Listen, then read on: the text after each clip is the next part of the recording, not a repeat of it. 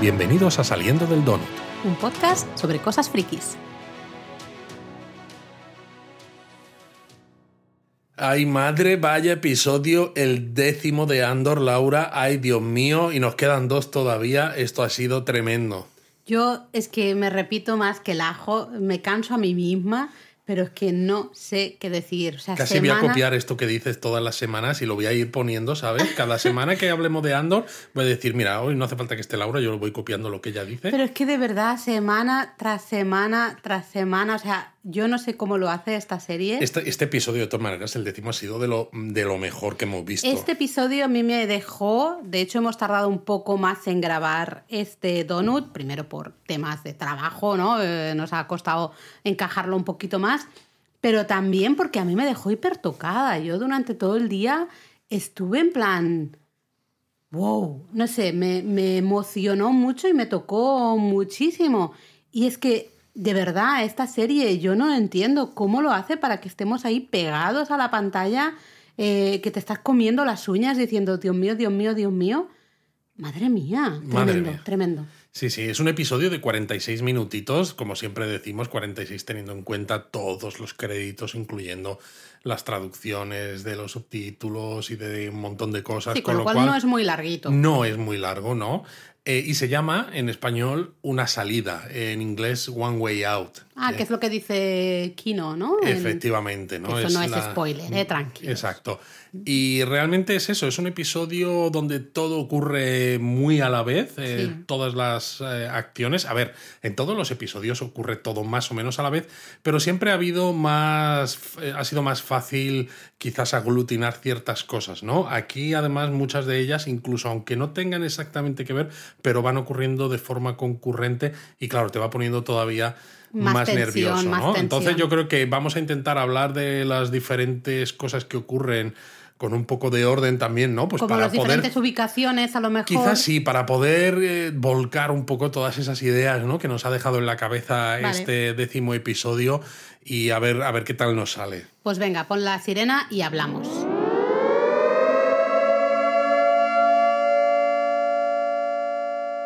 Pues ya tienes la sirena puesta eh, y bueno, pues realmente hay un poquito de Ferrix en este episodio, luego está claramente la prisión donde está Andor, o bueno, con su alter ego. El centro, ¿no? Probablemente. El centro, sí, y luego Coruscant. Sí.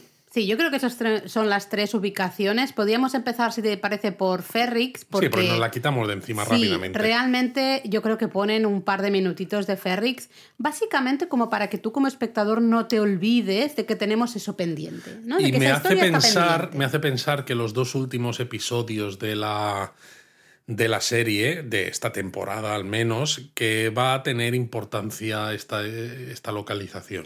Veremos, no lo sé, porque realmente no ocurre nada realmente aquí, ¿no? Vemos básicamente una escena en la que se hablan de las medicinas de Marva, ¿no? La, madre de Andor, que... La tía Petunia. Exacto, la tía Petunia. Y básicamente vemos que ella no se las quiere tomar porque la dejan un poco groggy y la tía de ella ya ha dicho que se va a morir luchando en todo caso, ¿no? Siendo una rebelde, la aplaudimos por ello. Y vemos también a, a Cinta, la, querida, ¿no? De, la rubia, de Belle que recordemos que se quedó en Ferrix para espiar un poco ¿no? a Marva y saber porque dónde, descubrir dónde está Andor. Claro, porque Ferrix es, digamos, eh, el último sitio en el que se ha visto a Andor. No se sabe qué ha pasado con Andor. Nosotros sí lo sabemos, evidentemente, ¿no? Pero nadie más en esta galaxia tan lejana sabe qué ha pasado desde el momento en el que Andor sale de Ferrix. Madre, si el Imperio supiera que realmente lo tenían ahí. Ya te digo.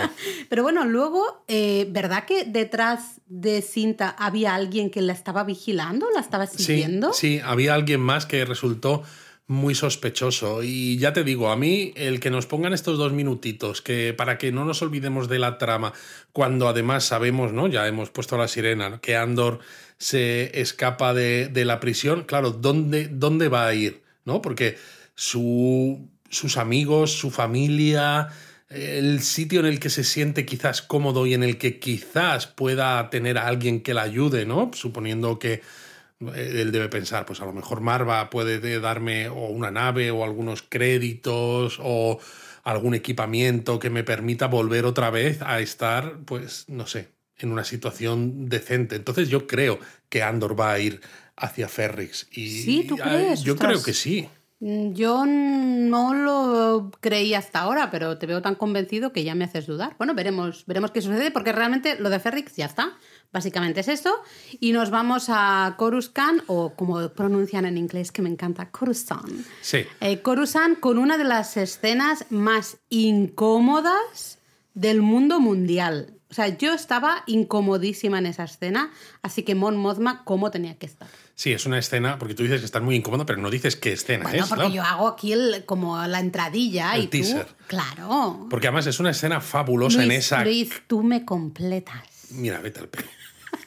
Es esa, esa casa fastuosa, maravillosa que tiene Mon Mothma como senadora de Chandrila en Coruscant. Sí, pero por cierto, te quedaste con la copla, es una tontería, ¿eh? Pero que comentaban la decoración y decía que ella no podía cambiar casi nada, que todo lo que estaba ahí era, como era una, eh, Residencia una residencia oficial. oficial, no podía apenas cambiar nada de decoraciones y demás. Me pareció un puntito interesante. Bueno, todo, toda la parte de Mon Mothma es eh, una situación, eh, lo hemos comentado en otros, en otros donuts, en la que puede parecer que vives a todo trapo, ¿no? Con todos los lujos posibles, una casa impresionante, vestidazos tremendos. De hecho, esta misma escena, ¿no? Sale ella, sale Ty Colma, su amigo el banquero, y sale Davo Skuldun, ¿no? Que es este otro banquero, entre comillas, que le puede ayudar a Mon Mothma con sus problemas monetarios, y, se, salen en un salón y cada uno está sentado en un sofá. Cada uno eh, mantiene como cierta distancia con respecto al otro, y cuando tú lo ves, por un lado dices, qué espacio más grande, qué, qué nivel, ¿no? Qué suerte, vistas, ¿no? qué, Tener- qué lujo, qué de todo, y al mismo tiempo se siente como que estás en una prisión, en una, en una jaula, ¿no? Total, en una es- jaula dorada, pero una jaula. cual, es tal cual, ¿no? Entonces vemos a esa Mon Mothma que, claro, está preocupada, pero en este momento va un poco como de puntillas hablando de su situación económica y en cambio este Davo, ¿no? A que ella considera pues eso un, un tío chungo, ¿no? Realmente pues se las hace muy de comprensivo, ¿no? Yo creo que aquí realmente es Bueno, él el sabe que tiene. Él sabe que tiene también las de ganar. Él, por supuesto, pero además es el privilegio de. eh, es nuestro. de- porque él básicamente habla que ese es su dinero, eh, con lo cual realmente debería ella tener derecho a moverlo o a hacer con ese dinero lo que quisiera. Sí, de ¿no? hecho es interesante, ¿no? Porque dice, lo que ha hecho el imperio es poner una nueva ley y le recuerda a Mon Mothma sin pasar, por, el Senado. Senado. Exacto. Y le dice, al final es un juego al que nosotros también jugamos, ¿no? Sí. Ellos ponen unos controles adicionales, nosotros buscamos la manera de saltárnoslo, pues bueno, cada uno seguimos haciendo el mismo juego de siempre. Bueno, es el hecho, echa la ley, echa la trampa, versión Chandrila, no sé. Algo así. Eh, cuando, bueno, vemos que, claro, Mon Mothma está desesperada realmente, Davo lo sabe, así que ella le pregunta, ¿vale? ¿Cuál es el precio? ¿No? ¿Qué, qué me cuesta que me ayudes en este momento? Y además le deja muy claro que quiere pagarle porque no quiere, quiere deberle, deberle favores. Exactamente. La cara de Mon Mothma ahí es terrible, ¿eh? De decir, o sea, prefiero que me des un precio y que sea desorbitado a lo que le, justamente le dice Lo Davo. va a ser, va a ser un precio desorbitado. Sí, porque Davo le dice, no, no, no, nada, nada, yo no necesito dinero, porque él está en una posición ya muy estable, no necesita dinero, y dice que lo que quiere es volver a esta casa de Mon Mothma, pero acompañado de su hijo de 14 años. Claro, y Mon Mothma se queda horror- horrorizada, le dice, ¿quieres un compromiso de boda? Y le dice, no, este señor le dice que no, solo que se conozcan su hijo y la hija de Mon Mothma, que la hija tiene 13, 13 años, que está a punto de tener la edad apropiada, porque recordemos, en el episodio anterior comentaban que al menos entre ciertas clases altas de Chandrila, no sabemos si también en toda la población, ¿no? Pero que era muy frecuente, era lo normal el que hubiera compromisos matrimoniales de, y las bodas se celebrasen a los 15 años. Eso es, sí, de hecho se nos comentó, ¿no? Justamente el caso de Mon Mothma en el episodio anterior o, el otro, ¿no? Eh, y ahí ese momento le cambia la cara a Mon Mothma, dice que ni se lo va a pensar. Y a mí me encanta la frase de Davo, porque le dice, es la primera vez que has dicho algo no cierto Total. en todo el momento, en todo este momento. La cara de ella aguantando la rabia, la tensión. Bueno, sabe que la tiene agarrada la por. Por sálvase a la parte. Pero además veo en su cara, en la cara de Mon Mothma, eh, miedo atroz. Bueno, Miedo sabes que vas a tener que pasar por el aro, sabes que vas a tener, digamos, que usar, entre comillas, usar, o sin las comillas, a tu propia hija para salvar el pellejo, porque lo que estás haciendo es más grande incluso que, que tú misma, ¿no? Eh, y puedes decir, eh, en ese caso, ya decíamos, Davo la tiene agarrada por las pelotas, por decirlo de una manera así directa. Y él lo sabe y ella también lo sabe. Ella no puede plantear según qué cosas, ¿no? Ella hace lo que tiene que hacer diciéndole cuál es el precio, porque si a él se le cruzan los cables y le da un precio, pues mira, estupendo. Pero es que ella necesita la ayuda de este señor. Claro, sí, en, la, en el episodio anterior, ya con esta conversación con Ty Coleman, ¿no? Eh, estaba claro que casi no había otra opción. No había otra opción y en el opción. momento en el que el No imperio gustaba, le haga la auditoría o lo que sea, la van a pillar. la van a pillar y en un, en un- o sea, si en una situación previa, ¿no? Cuando el Senado tenía importancia, cuando no había el emperador ni había imperio, ya hubiera sido un problema hacer algo de esto, bueno, se puede pensar, ¿no? No hubieras tenido que hacerlo, claro, porque no había imperio, pero ahora que tienes un régimen autoritario donde el Senado no es más que una cámara que todavía no se ha disuelto, ¿no? Sabemos que se va a disolver en un futuro, pero que ya no sirve realmente para nada, sino solo para que unos cuantos eh, unos cuantos personajes de clase alta sigan pensando que son importantes y sigan centrando sus intereses en cosas que no son las que el emperador quiere que se centren, ¿no? Porque es perfecto. O sea, el, el imperio está dominando la galaxia, está haciendo eh, ataques, está haciendo genocidios en varios planetas, como no aprendimos en episodios anteriores, y todos estos, todos estos senadores no les está importando nada porque están más preocupados de seguir hablando en ese senado. Bueno, acuérdate de esa pequeña discusión que había en una de las fiestas en casa de Mon hace un par de episodios, creo, ¿no? Que estaban comentando justamente eh, esa nueva, la nueva ley, ¿no? De, eh, de- justamente como decían, decían, si tú no has hecho nada malo, pues da igual, ¿no? Esto no te, no te va a afectar, con lo cual, ¿qué más da, ¿no? Justamente ellos están en una posición en la que ciertas cosas no les van a afectar directamente, entonces ya pasan de, de todo directo, o sea, olímpicamente, en el sentido de no están eh, pendientes de todo lo que está haciendo el imperio y ver No están, cómo... no quieren estarlo, pero además el emperador les hace que tengan una manera, ¿no? De seguir estando pendientes de sus de sus, eh, de sus aspectos un poquito más superficiales, ¿no? Estas discusiones en el Senado, creyéndose que son alguien, hacen algo, ¿no? creyéndose que tienen importancia y que las cosas que discuten sirven para algo, cuando realmente el control de la galaxia está yendo por otro lado y está totalmente desconectado de ese Senado. Es una escena a mí terrible, de verdad, es la escena más incómoda del mundo. Eh, los actores están todos increíbles, porque el que hace de Davo tiene ese puntito chulito, pero no chulito exagerado, ¿no? Sino un chulito ya mm, adulto, digamos, ¿no? Que sabe perfectamente lo que tú decías, que la tiene a ella agarrada por ahí y que va a pasar por el aro y está súper seguro de sí mismo. Y el miedo, ¿no? Y la desesperación de Mon en su cara es también brutal. A mí me, esa escena me flipó.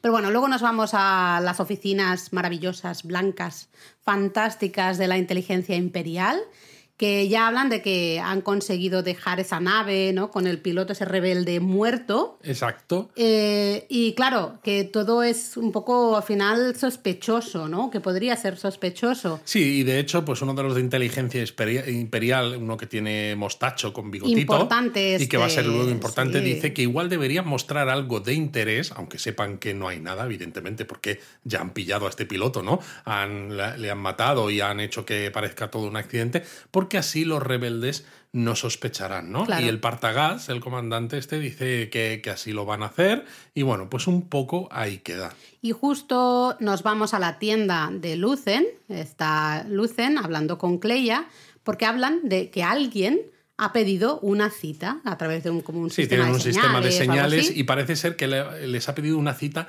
presencial, que es algo bastante poco frecuente. Exacto, y además que decía como que hacía tiempo, ¿no? Que no se sabía nada de esa persona. Entonces, claro, están ellos también un poco nerviosos de preguntándose si será una trampa o, o no, qué.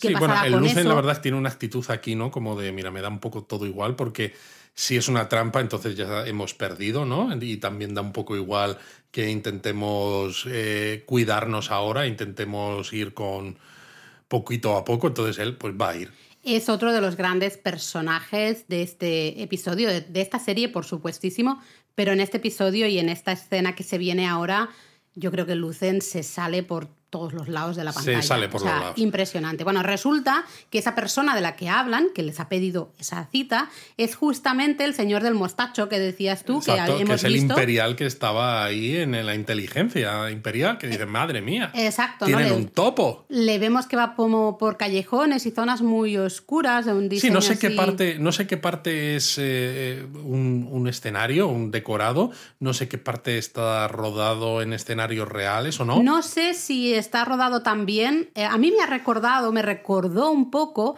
al Brunswick Center de Londres, que es donde se rodaron algunas escenas de justamente el lugar donde vive la madre de Carn. Sí, es que tiene mucho ese, ese rollo brutalista con el hormigón desnudo y también muy gris. Todo eh, gris, hormigón desnudo, como esos pasadizos, por decirlo de una manera, eh, pues eso, todo de hormigón. Me recordó mucho justamente a esas mismas imágenes. No sé, todavía no lo he buscado, no sé si se rodó ahí o no, ¿no? Pero bueno, llega este señor del mostacho, yo no me acuerdo cómo se llama, Luis, lo siento, pero llega a un... Lonnie se llama. ¿Cómo? Lonnie. Ah, Loni, vale, pues llega un ascensor, encuentra ahí un comunicador, ¿no? Se lo, se lo coloca y vemos que empieza a hablar con Lucen. Exacto, mientras, el sube. ascensor sigue yendo hacia arriba. Mm.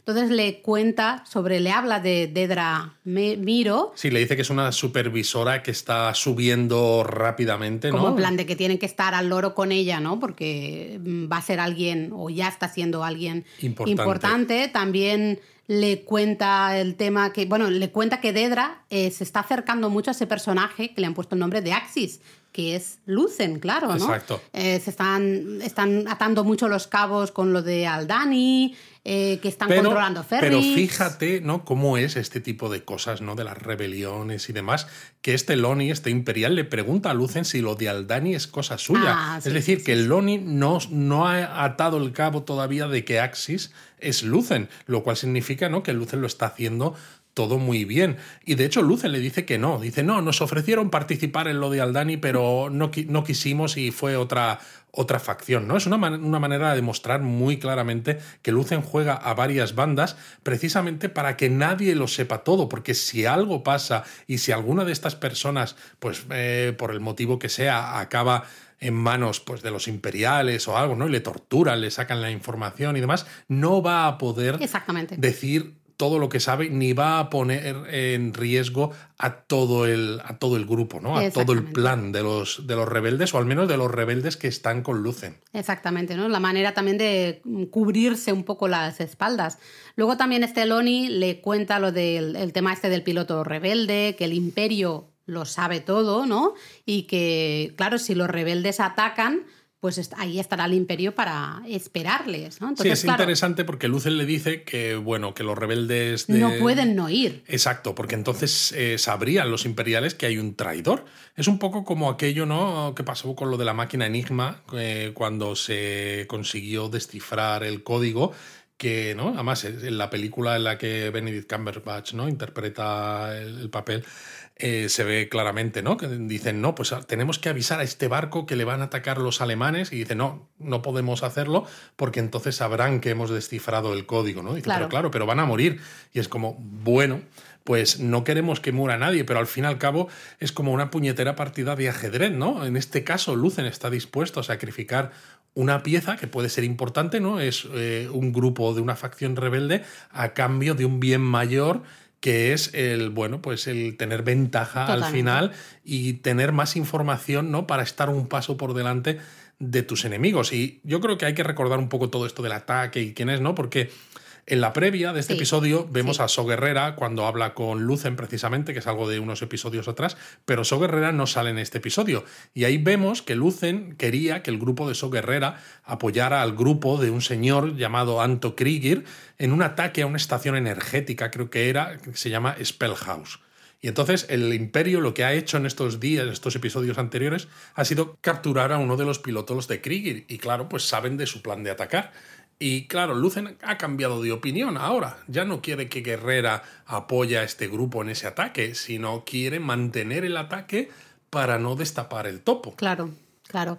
Eh, está claro que justamente el, en otros en el episodio anterior, ¿no? No sé cómo lo ponen, ¿no? Justo en la entradilla antes del episodio te sale eso Guerrera y repiten el nombre este de Krieger para que durante este episodio, cuando los de inteligencia imperial hablen de eso, digas, ah, vale, es este, es este mismo, porque si no es evidente que se nos puede, se nos puede, pasar, Así que bueno, veremos. Sí que claro, se entiende y es, es, muy duro, ¿no? En ese momento, porque. Y veremos a lo largo de toda esa escena.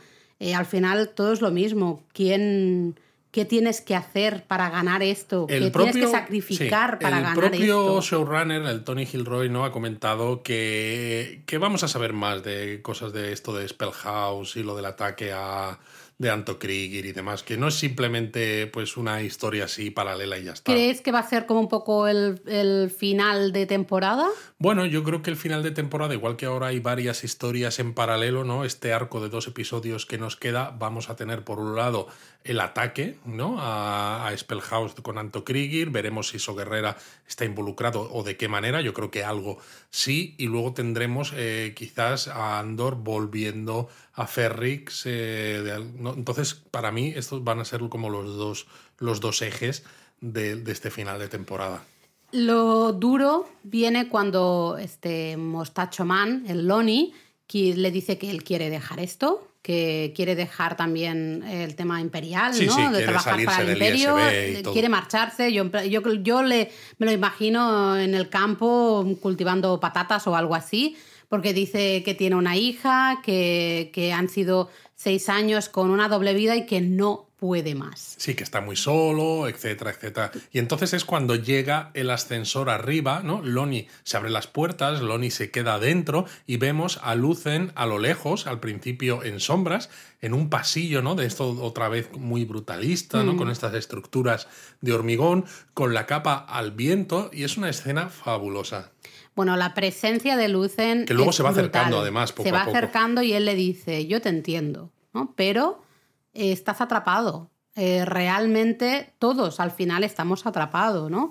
Eh, ha mejorado mm, también él su posición, ¿no? Su eh, nivel dentro del imperio, gracias también a este flujo de información que se van pasando, ¿no? Y gracias también a la muerte de otras personas, a haber dejado morir o haber, bueno, mm, hecho que otros murieran, ¿no? Eh, que ha prosperado. sí, sí, y de hecho le dice, ni el imperio te va a dejar ir, ni nosotros podemos dejarte ir, básicamente. Tremendísimo porque Loni le dice, vale, ¿y tú qué sacrificas? Y ahí se viene el monólogo del año. Sí, bueno, ese y el de, el de Kino luego. También, pero yo. Aquí, aquí es como. Aquí yo veo a Stellan Scargos decir, jo, pensaba que no me lo ibas a, preguntar nunca. Espera que voy a llamar por teléfono a los de los Emmys, ¿sabe? Para que me tengan en cuenta para los premios, porque voy a empezar. Es un momentazo. Eh, ahora lo estamos contando ahora, realmente sucede casi casi al final del episodio, creo. Eh, porque en resumen le dice que lo sacrifica todo.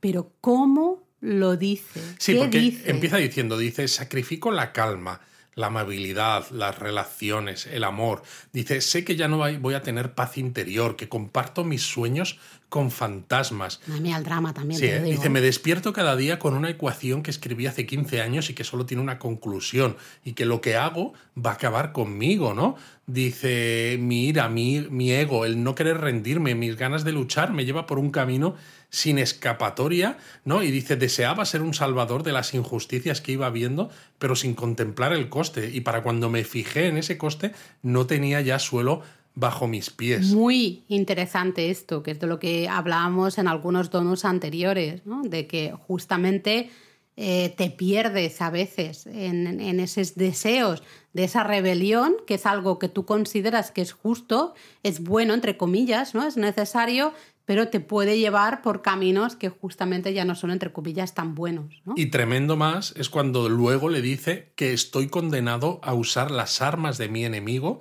para derrotarle. Dice, he quemado mi decencia para conseguir un futuro mejor para otros, he quemado mi vida para conseguir un amanecer que sé que no voy a ver, ¿no? Que vis- visualmente me recuerda un poco a ese amanecer en Scarif, ¿no? Con la estrella de la muerte y cuando la estrella de la muerte dispara antes de que eh, engulla a, Andor y a Jyn Erso, ¿no? La- el fuego en- en la playa. Es que realmente es eso. O sea, él sabe que lo hemos dicho en donuts anteriores, ¿no? En este tipo de situaciones, cuando hay una rebelión contra algo autoritario, al final no te queda otra si lo que quieres es ser efectivo que usar las armas de tu enemigo, pero eso también hace, por un lado, que es posible que tú no veas ese mañana y que incluso si lo pudieras ver porque no te matan en el proceso, no seas tampoco la persona indicada para luego sentar las bases de lo que va a ser esa Claro nueva no. democracia porque tú ya estás manchado. Exactamente, es que no deberías realmente serlo, ¿no?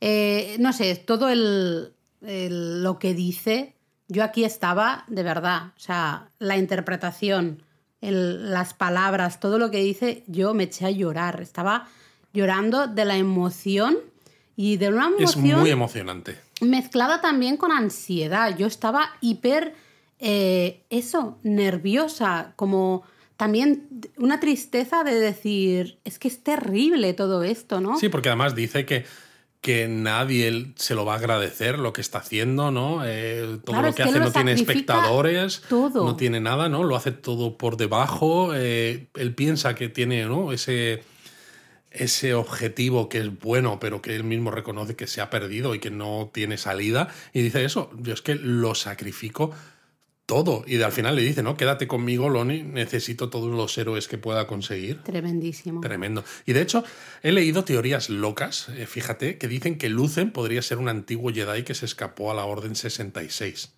Ostras. Y, ¿No? Porque dice, por eso explicaría que tiene un cristal Kyber, ¿no? El que le dio a Andor antes de lo de Aldani, que luego Andor se lo, se lo devolvió a través de Bell. Eh, y por eso habla también de ¿no? perder amabilidad, la calma y ciertas cosas, ¿no? Habla como de este discurso podría tener como muchas reminiscencias de aspectos Jedi que se han quedado de lado, ¿no? Wow, no sé qué decir porque no, eh, no, los, no me había pasado por la cabeza. Sí es verdad que la manera, el, el saber estar de Lucen, la manera en la que él se comporta, el cómo está, cómo habla, en ese primer episodio, ¿no? O tercero era, con Andor, ¿no? Justamente en Ferrix. Aquí es con este monólogo impresionante. Sí que tiene un toque así como muy de elegancia Jedi, ¿no? De alguna manera. Veremos. No lo sé, me parece quizá un poco, pero oye, podría ser, podría ser. No sé, a mí me dejó tocadísima La verdad es que este sí. momento. Yo estaba con una ansiedad, un, me salió además un, un sollozo eh, de estos que te salen como glup de dentro, porque era como de la presión eh, que sientes con ese monólogo, con lo que está diciendo. Terrorífico, terrorífico. y claro, no solo con lo que está diciendo, sino también porque como espectador tú sabes que no hay un Lucen en, ni siquiera en Rogue One. Sí, pero ya ni siquiera voy por cual- ahí. no, pero me refiero, pero sabemos sabes- todos que va a morir. A eso me refiero. Sabes que va a morir y sabes que precisamente ¿no? él tiene muy claro que su camino no es un camino de, de rosas, no es un camino ni siquiera que lleve a que hagan estatuas de él, ¿no? Es, es así de triste. No, es que para mí es más grave el que él se da cuenta de que ya ha cruzado una línea y que ya no hay marcha atrás. No. Y esa línea es la línea de, claro, lo que decíamos, hemos dicho aquí, hemos hablado de eso va- varias ocasiones, eh, hacer el mal, entre comillas, para conseguir al final un bien, también entre comillas, futuro, ¿no? Eh, y él se da cuenta de que no hay marcha atrás, que ya no, no hay vuelta atrás, que, que él ya ha cruzado esa línea y ya está, por eso lo ha sacrificado todo, es que ha sacrificado absolutamente todo. Bueno, impresionante. Y más impresionante, Luis, el escape de la prisión. Sí, el Prison Break. Ah, buah. Por eso lo hemos dejado para el final, ¿no? Porque al final, Bueno, claro, bueno, Andor bueno, es el protagonista, es el que da nombre a la serie.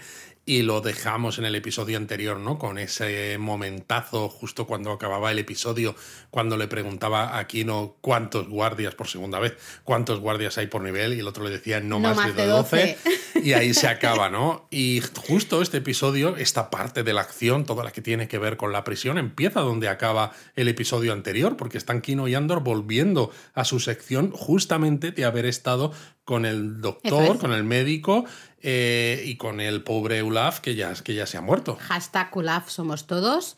Eh, Andor le dice, la muerte de Olaf es el momento, ¿no? Porque sabe que, claro, enviarán a alguien nuevo mm, a sustituir a, a Olaf y es el momento que pueden aprovechar porque es cuando, ah, ya, ya hemos visto en el episodio anterior Que Andor mirando. estaba ahí mirando, viendo, mira, baja el ascensor este, las barandillas no están cargadas, no sé qué, no sé cuánto. Le vimos también tocando algo, ¿no? En, en el baño, que Exacto. no sabíamos exactamente, una tubería, no sabíamos exactamente qué era, ¿no? Estaba como intentando romperlo. Eh, me Está refiero, sí, sí, sí, ahí yo la, el, el guion de esta serie y el desarrollo de personajes de esta serie me parece impresionante. Es que además todo tiene sentido, ¿no? Porque, eh, claro, necesitas que un personaje muera para que manden a otro y poner en marcha las cosas de una manera más o menos razonable, ¿no? Eh, pero al mismo tiempo el hecho de que el personaje que muera haya sido Olaf, que te lo, han, te lo han estado mostrando en el episodio anterior, ¿no? Como estaba casi a punto de salir, supuestamente, pero cada vez iba estando más enfermo y demás, hace que te encariñes de él y que sientas todavía más que el imperio es terrible. Entonces, ayuda a sentar las bases de cómo se van a desarrollar las cosas en la Hace prisión en este episodio pero al mismo tiempo no te hace empatizar con no solo con Andor sino con todo lo que está ocurriendo en esa prisión Mm. y es tremendo Totalmente, nos quejamos a veces en algunas series de que suceden cosas que son claramente para hacer avanzar la acción y ya está. sí Y son dices, excusitas Deus sí, ex machina eh, exacto, ¿no? Dices, ok, te lo podrías haber buscado a lo mejor de otra manera, ¿no? Bueno, vale, pues aceptamos barco. aquí todo es muy natural Increíble. Eh, y estamos hablando que tampoco son eh, episodios de una hora de duración y demás. Son episodios de unos 40 minutos más o menos, yo sí creo. el de ¿no? hoy sí este que, que estamos hablando Eh, sí Increíble el guion, por un lado, lo potente que es el guion, cómo todo está bien asentado y bien conectado, y el desarrollo de personajes, porque sale Olaf muy poquito en un episodio y ya te has encariñado con él. Totalmente. Y ya no ves su muerte como, ah, claro, es que necesitaban, ¿no? Que muriera alguien para poder justamente intentar. y de hecho no solo te encariñas con él sino que entiendes perfectamente cómo el personaje de Kino, de La Andy Serkis, reacción. cómo le cambia la cara precisamente porque es el viejecito con el que lleva muchos años compartiendo Sí. esa prisión y que precisamente igual que el Andy Serkis está deseando, ¿no? Que se acaben esos 217 días que a él le quedan, pues mm, con más ganas tenía, eh, ¿no? Estaba Total. deseando que se acabasen los 50 días que le quedaban a, a Olaf. Total. Entonces, Andor están, claro, están volviendo a sus cápsulas, ¿no? Las habitaciones, y antes de llegar le dice a Kino que prefiere morir intentando acabar con ellos, ¿no? Con, con todo este imperio, la prisión, todo, eh, que darles lo que ellos quieren, ¿no? Justamente. Sí, es un poco spoiler de Rogue One.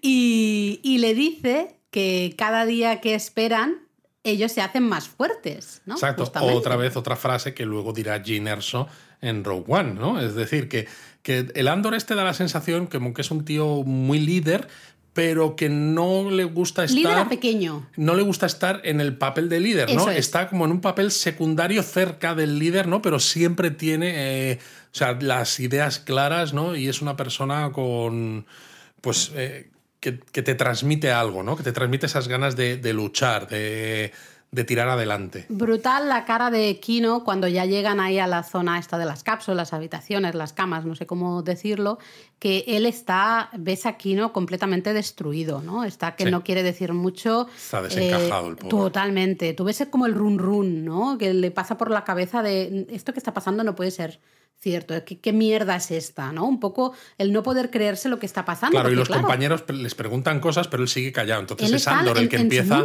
el que empieza a contar lo que ha pasado con Olaf y demás, hasta que finalmente Kino se pone a hablar y diciendo que no vamos a salir de aquí nunca, eh, que no nos van Ya a dejar muerto. salir, ¿no? Y dice eso, dice.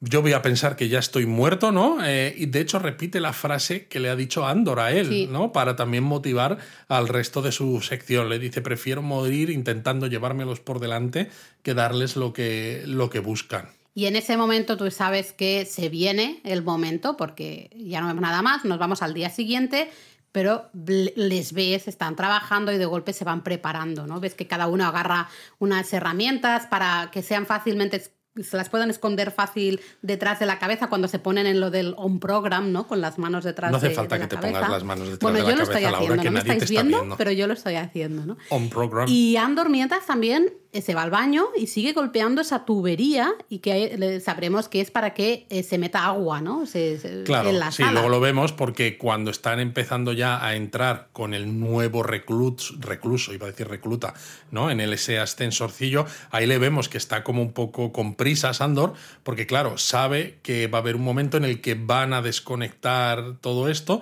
eh, y tiene que estar todo lleno de agua para que cuando empiece la...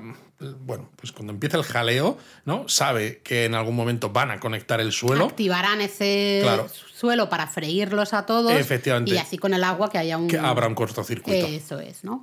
Eh, bueno, pobrecito el, rebe- el, el- no el rebelde, digo, el nuevo eh, recluso. Sí, es un, re- eh, es un rebelde, de- rebelde rápido, porque de hecho, ¿no? El, el guardia le está amenazando con el palo este que tiene como electricidad en el borde, Sí. eh, y de hecho se lo clava, ¿no? Y le hace así polvo cuando empieza todo el ataque. Pero este nuevo recluso le quita el palo eléctrico al guardia, le ataca al guardia, pero el segundo guardia que hay le dispara y se muere. Es como. Joder. Madre mía, la rebelión eh, se acordará de ti de los dos segundos que has sido un rebelde. Da un poco de penita, la verdad, un poco de risa también, pero un poco de penita. Bueno, se lía parda. Eh, se muere en algunos, claro, a disparos, pero realmente vemos que lo que Andor decía era verdad, que eh, realmente son el, el- el imperio, digamos, en este caso los de la prisión, son menos. Y saben que son menos. Bueno, es que hay 5.000 5.000 5.000 presos. Y de hecho hay un momento en la frase antes con, con Kino también, cuando, cuando Kino le dice, ¿no? Todavía está con dudas, ¿no? Es que ellos tienen el poder y, y Andor le dice, el poder no entra en pánico. y sabe que tienen exacto. miedo. Les tienen miedo porque son muchos más y están intentando precisamente que no... Perdona, Luis, perdona que te interrumpa, eh, pero es que están pasando aquí los F-18 por el cielo de Málaga y... Me cago en la leche, estaba yo aquí haciendo mi, mi reflexión, ¿no? Bueno, yo estaba diciendo eso, ¿no? Que el poder no tiene, no entraría en pánico, que es lo que está pasando, porque saben que son mucho menos y les tienen en una situación, además, ¿no? En la que les hacen que no piensen en sus posibilidades, que no piensen en que juntos son más fuertes, que no piensen en que si se unen para intentar pues escapar o para hacer algo que sí, que es posible que mueran unos cuantos porque ellos tienen armas de fuego y los presos no, pero que simplemente ¿no? el número de, de gente que hay ahí presa les va a poder les va a poder ganar, ¿no? Entonces les, les tienen acogotados totalmente, ¿no? Con unas jornadas de trabajo terribles, eh, cansados y con miedo precisamente para que no piensen lo que van a poder hacer. Por cierto, que también el Tony Gilroy, el showrunner, decía, o no sé si lo decía, no, creo que esto lo ha dicho Andy Serkis en otra entrevista, que lo que se está construyendo que, que tiene importancia. Es decir, que no es simplemente algo así al azar para hablar de una prisión. Yo creo que tiene que ser la estrella de la muerte, Yo creo que casi sí, seguro. yo creo ¿no? que sí. Porque al final es una de las cosas que más todos tenemos en mente cuando pensamos en. Y no les quedan tantos años. O sea, en cinco años la estrella de la muerte está completada, completadísima. Claro, claro, y, claro. joder, que es una pequeña luna, no se construye en, en dos patadas. Em, consiguen controlar su planta, llegan a la zona de control y ahí cortan la electricidad de toda la prisión. Y es hiper divertido, es un momento que yo aplaudí, en el que Andor les dice a los imperiales que están por ahí, ¿no? Cuando, cuando eh, él y Kino se hacen con el control de la sala, les dice on program, ¿no? En plan, poneros también en el programa. Y por cierto, no sé si te has fijado, pero las armas que los, los rebeldes, iba a decir, los presos, ¿no? Que son como unos primeros rebeldes casi. No, no, no te líes, son presos. Son presos, sí, pero las armas que les quitan a los imperiales, si te has fijado, son las mismas armas que tienen los rebeldes de la Tantif 4, la nave donde va la princesa Leia, la que llevan los planos robados de la estrella de la muerte. No, no me había fijado, no te voy a mentir, Luis. Eh, para eso estás tú, para contarme estas, estos detallitos y esas cosas. No tenía ni idea. Exacto. Bueno, pues eh, Andor en este momento le dice a Kino que dé un mensaje a toda la base y le dice que tiene que ser él, ¿no? No le dice por qué, pero entendemos claro que ya no es solo como supervisor de uno de los de uno de los eh, de una de las plantas, sí. Exacto. Bueno, de, uno de los grupos de una de las plantas. Sino porque, claro, Anders, Andor sabe que Kino ha aguantado mucho, ¿no? Con cierta esperanza, entre comillas, mirando para otro lado para no sufrir hasta que no ha podido más, ¿no? Que esto lo decía el propio Andy Serkis en, en, la, en la entrevista, ¿no? Que es eso, es como estaba desconectado, ¿no? El personaje porque eh, lo hablábamos también cuando se suicida. Es la, manera de sobrevivir. Exacto, cuando se suicida este, esta otra persona en la zona de, camas, que, es que se, lanza al suelo cuando el suelo está activado. Es, no, puede, no me puede afectar porque es que entonces todos los días además son tantos y son todos tan idénticos. Yo también me lanzo al suelo. Claro, que, que si, si dejo, o sea, si me empiezo a preocupar un poco por todo esto, claro. me, da algo, ¿no? y, tiene un discurso que a mí me parece maravilloso. Otro momentazo. Porque le ves cómo va ganando confianza, cómo le pide a la gente que salga, ¿no? Dice lo del one way out, ¿no? Le dice que vaya hacia arriba, que no se para Arriba, y para arriba, luchad. Es súper épico, a mí me emocionó un montón, además la propia cara de Andy Serkis, ese primer plano, ¿no? El cómo le va cambiando todo, o sea, ahí está brutal y me gusta todavía más que no supiéramos que Andy Serkis iba a participar en estos episodios de Andor, porque ha sido una sorpresa brutal, porque además eso, ¿no? Siempre le vemos salir con o haciendo captura de movimiento y, ¿no? Pues que si King Kong, que si Gollum, que si el líder supremo Snoke, y le vemos a él tal cual, ¿no? Sin maquillajes extraños ni nada, está fabuloso. Está impresionante, emociona muchísimo.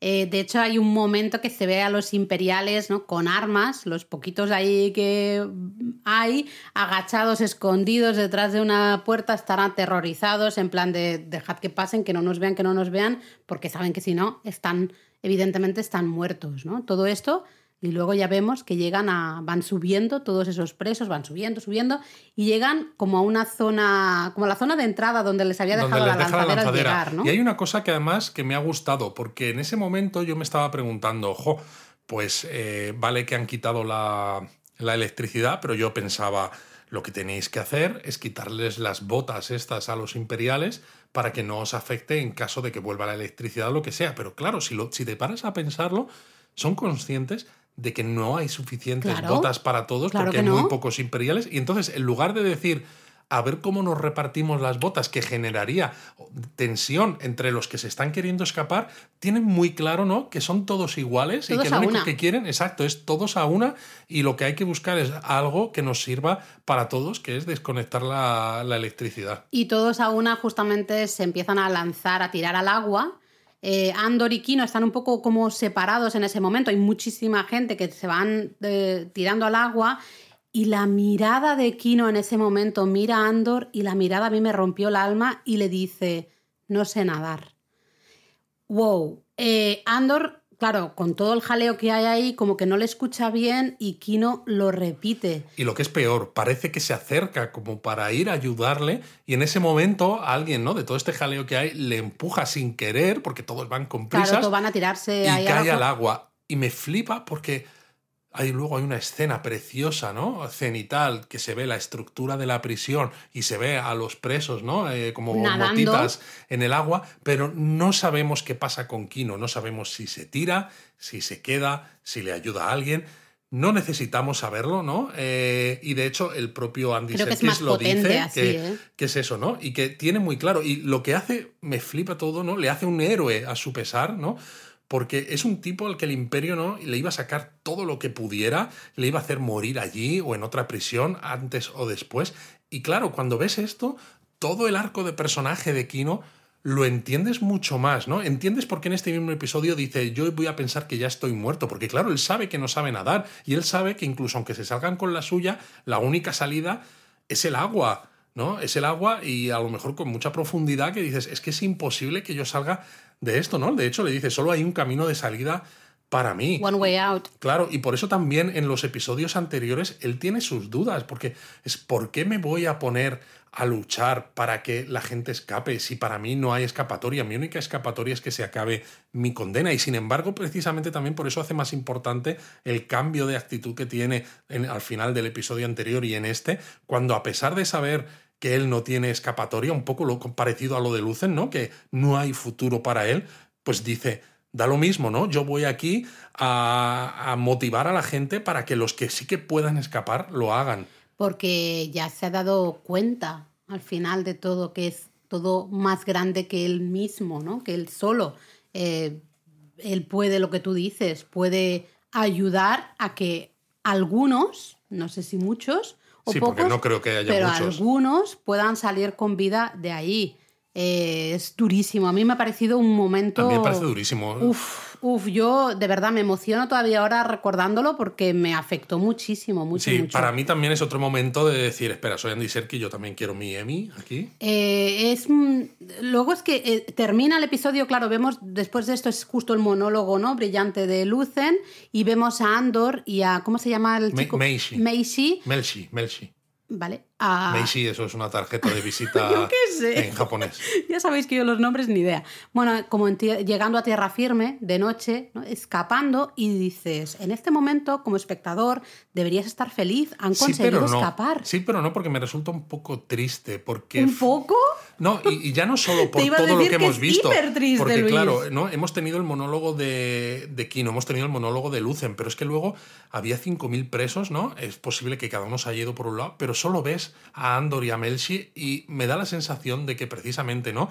Teniendo en cuenta que está en alta mar, la, estas prisiones y demás, que a tierra firme habrán llegado cuatro o cinco, no muchos más. Es decir, que han debido morir ahogados pues una gran mayoría de los que estaban en, en esa cárcel, por eso todavía me da más tristeza. Pero es que aunque hubiesen sido muchos, de verdad que es igual de triste. O sea, yo en ese momento estaba con un nudo en el estómago brutal, Sí, estaba porque llorando. has escapado, pero estás en un planeta ajeno, eh, donde la única si- entrada es el imperio. ¿Qué haces de allí? ¿Cómo sales? ¿Cómo, cómo te buscas una, Y ya ni siquiera una es manera eso, de es el- salir? también es el hecho de has escapado, pero ¿para qué realmente? ¿no? ¿Y a costa de qué? Tenemos justamente eh, a, mm, a Kino, le hemos dejado ahí. Sabemos que se va a morir. Está muerto ya. Eh, ostras, Lucen ha dicho que él lo ha sacrificado todo. O sea, su vida ya no tiene nada realmente, ¿no? Así que acaba el y episodio y, te cortan las venas un Ostras, poco. Y... pues sí, porque yo estaba con una tensión, una ansiedad por la injusticia, ¿no? De todo. Y con muchísima tristeza, porque realmente dices, vale, sí, han escapado estos dos, muy bien, pero realmente el imperio, las manos del imperio son tan enormes que, ¿qué es este? E- Esta, vale, este prison break, ¿no? Esto es una. Lo que pasa es que esto, ya, esto sí que polvo, nos sitúa no ya sé. en una pre-rebelión eh, incipiente, porque hay que recordar que este Melshi eh, luego aparece también con los rebeldes que están en Scarif, eh, Mm. cuando están robando los planos de la Estrella de la Muerte. Exacto, es por eso todos sabíamos que este se iba a escapar con Andor sí o sí. Exacto. Eso, eso lo y el caso claro. de que esté con Andor justo cuando llegan a tierra firme, para mí significa, Que van a creo, que van a seguir juntos, que, no se van a, que no se van a separar, creo. Eh, veremos qué sucede, pero es eso, es un final de episodio. Yo estaba con un nudo en el estómago, unas ganas de llorar y bueno, estaba llorando impresionante, me afectó muchísimo. Es que, vaya, eso. es que vaya final, porque vaya dos actorazos, ¿no? Buah, Entre buah, Stellan buah. Skarsgård y, y Andy Serkis, vaya momentazos por lo duros que son, por lo Se bien el episodio, interpretados ¿eh? que están. Sí. Eh, no sé, no sé. Es que, es que a mí me, me- me dejó, me dejó totalmente loco este episodio. La música también ayuda muchísimo a crear ese ambiente de tensión mezclado como con desesperanza, con ansiedad, con un poquito de tristeza Yo ya también. lo dije, la música de esta serie es un poco una tapada, porque además es un poco atípica. Son temas todos muy cortitos, ¿no? No Mm. son temas que duren seis minutos, ocho minutos, ¿no? Sino son cosas muy cortitas que encajan justo con escenas también a veces cortitas y que eh, en muchos casos son punteos, ¿no? Eh, pequeños, pequeñas cosas que ayudan a, transmitir esas sensaciones que el episodio te está, te está contando y que se amplifica de esta manera. Muy emocionante. Andor, mm, yo es que no sé qué decir. Eh, es que no sé qué decir. Yo, mira, yo siempre he dicho que el imperio en esta serie me da más miedo de lo que me ha dado Cierto. en ninguna otra película, pero justo además en este episodio también he sentido en esta huida de la prisión más rebelión que en muchas películas, ¿no? Porque a veces la rebelión es como, ah, pues son un grupo, ya están organizados y parece que casi que como si fuera, pues, pues bueno, pues sí, oye, mira, pues me apunto a, a la rebelión. Pues sí, pues mira, tienes eh, de 8 a 5 eh, el trabajo, ¿sabes? Tenemos comida, incluimos seguro médico. De eh, verdad, Luis. no, es un poco casi, casi un poco así, ¿no? Y en este momento, ¿no? A pesar de todos los problemas, a pesar de que sabes que va a ser complicado, que el hecho de, mm, de conseguir el control de la prisión no te asegura la supervivencia ni siquiera cinco minutos más allá, pero aún así lo haces, ¿no? Para mí es rebelión en estado, en estado Sí, puro. Es muy emocionante, muy, muy, muy emocionante. Y lo que decíamos, el guion, el guion es muy robusto, es un guion espectacular, ¿no? De, de, eh, no hay ahora en plan, y no lo esperamos, y no debería haberlo, ¿no? En el próximo episodio, de vamos a intentar salvar a Kino. No. O sea, sabemos, porque la serie así nos lo muestra, que esto, la rebelión, ¿no? Esto es muy complicado, que es fácil morirse, que uno pierde la vida de manera muy Bueno, rápida. Perder la vida es muy fácil y ganarla, ¿no? O es muy complicado. Hacer las cosas bien al final también es muy complicado. Es muy realista. Lo llevamos sí. diciendo en muchos donuts. Es hiperrealista, está, realista dentro de, evidentemente, el universo aquí de Star Wars, pero toca muchas cosas muy reales. Mm. Eh, uf, no sé. A mí me gusta Brutal, mucho. brutal, brutal. Y ya para, para no acabar así en un plano, ¿no? Tan, no sé si triste, ¿no? Pero tan intenso, simplemente comentar como guiño que en esa misma entrevista que le hacían al showrunner, a Tony Gilroy, ¿no? Decía que les había dicho a su equipo, a su equipo que intentaran olvidarse de esa sensación de reverencia que hay por todo lo clásico de Star Wars, ¿no? Para intentar no hacer lo mismo que ya se ha hecho y demás.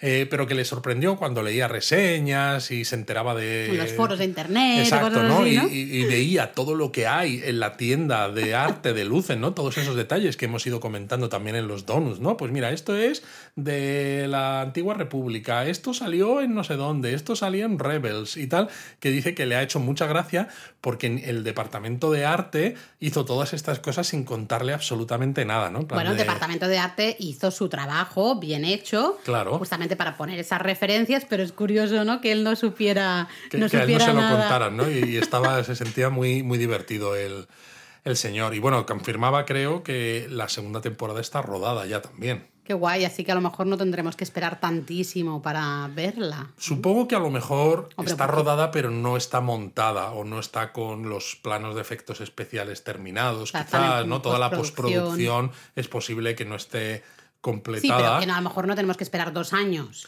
No, yo, yo creo que la, ten- la deberíamos tener en 2023, la segunda temporada, y, y espero que sea así, aunque bueno, es posible que la vuelvan a poner otra vez a finales de agosto o mediados de septiembre, como pasó con esta, con lo que un añito mínimo no nos lo va a quitar nadie de espera. Bueno, veremos qué pasa la semana que viene ya, penúltimo episodio. Sí. No sé si estamos preparados para esto, Mm, Luis. no, yo yo no lo estoy. no. Y más después del final, No, bueno, más- de todo este episodio. Y viendo cómo está, cómo está yendo ahora mismo, eh, me da la sensación de que el final de este arco de dos episodios con el que termina la primera temporada nos va a dejar un cliffhanger eh, que va a ser tremendo y va a ser, creo, creo, va a ser curioso porque es eso, es una serie en la que sabes más o menos cuál es el futuro de los personajes, de algunos, ¿no? De otros no tanto, pero sabes más o menos cómo van a acabar, ¿no? Sabes que algunos van a acabar muy mal porque no les queda más remedio que acabar mal. Y aún así, creo que nos van a poner nerviosos con ese final de temporada. Totalmente. Es algo que estaba pensando antes, pero no he podido decirlo porque estábamos hablando y no me no, no encajaba. Pero cuando hablábamos de lo bien que está hecho el guion, ¿no? de lo bien que está hecha la serie, creo que eso es muy importante tenerlo en cuenta. Tú sabes que Andor se muere. Tú ya, ya, lo sabes. Y en cambio estamos sufriendo con él, mm. nos ponemos hiper nerviosos con él, estamos totalmente metidos en esta historia que se nos está contando de antes de Rogue One. Eh, para que eso suceda, el guion, la historia tiene que ser muy redondo, tiene que estar muy bien hecho. El desarrollo de los personajes, todo. Tiene que estar muy bien escrito, muy bien hecho, porque si no, es muy difícil que al final te metas eh, que te emocione. Sí, si no, un poco te pasa como con Obi-Wan, que es verdad, ¿no? Que cuando hacíamos los donos nos gustó, pero a veces decíamos también que, claro, que para ciertos personajes no podías tener ¿no? la misma implicación emocional y que además también ahí sí que comentábamos que había algunas decisiones, ¿no? Que se veían más como un Deus ex máquina, ¿no? Que en esta no ocurre también, claro, porque es el doble de episodios y encima pues con una cierta longitud, ¿no? no excesiva, pero una cierta. No podemos comparar un personaje como Andor, un personaje como Obi-Wan. Claro, un personaje como Andor lo tiene todo por escribir, solo sabes su final. Es, eso es, tú sabes que se muere, vale, ok, abrazado ahí, ¿no? Pero me refiero, no sabes nada más de él, nada más. No sabes si meter un poquillo mano, un poco por ahí. Decir, mira, hay que aprovechar. Eh. hay que aprovechar que me voy a morir en dos, en dos minutos. ¿Qué me da tiempo en dos minutos? Chatunga, Exacto, primera base, ¿no? Primera. Bueno, veremos qué pasa la semana que bueno, viene. Al menos he conseguido acabar el donut con una, con una sonrisa, porque es que estaba siendo, estaba siendo Laura, digo, ¿qué hago? ¿Qué hago para arreglar esto? El, el, día que vimos el episodio, yo es que no podía grabar. O sea, yo creo que no hubiese podido grabar eh, este episodio porque tenía un nudo, me duró hasta la noche, me costó dormirme y me venían cosas de la serie y emociones, más que cosas, también emociones, cosas que había sentido mientras veía la serie, veía el episodio, porque es que me dejó hiper rota. Sí, te, deja, te deja muy roto a muchos niveles porque es de nuevo, es eso, es una rebelión, sabes que en parte estás haciendo lo correcto porque evidentemente el imperio que estamos viendo aquí está siendo terrible, ¿no? Y estamos empezando a verlo, pero al mismo tiempo dices, madre mía, o sea, no hay una manera más fácil, ¿no? Pues no, es que no la hay. No, eh, y es eso, esa eh, falta de esperanza ah, que recordemos, lo tengo que Lo vas a volver a decir Hombre, claro, las, las rebeliones se construyen con esperanza, pues claro, eso es básico. Es básico. En fin, bueno, la semana que viene más. Os queremos, 3000.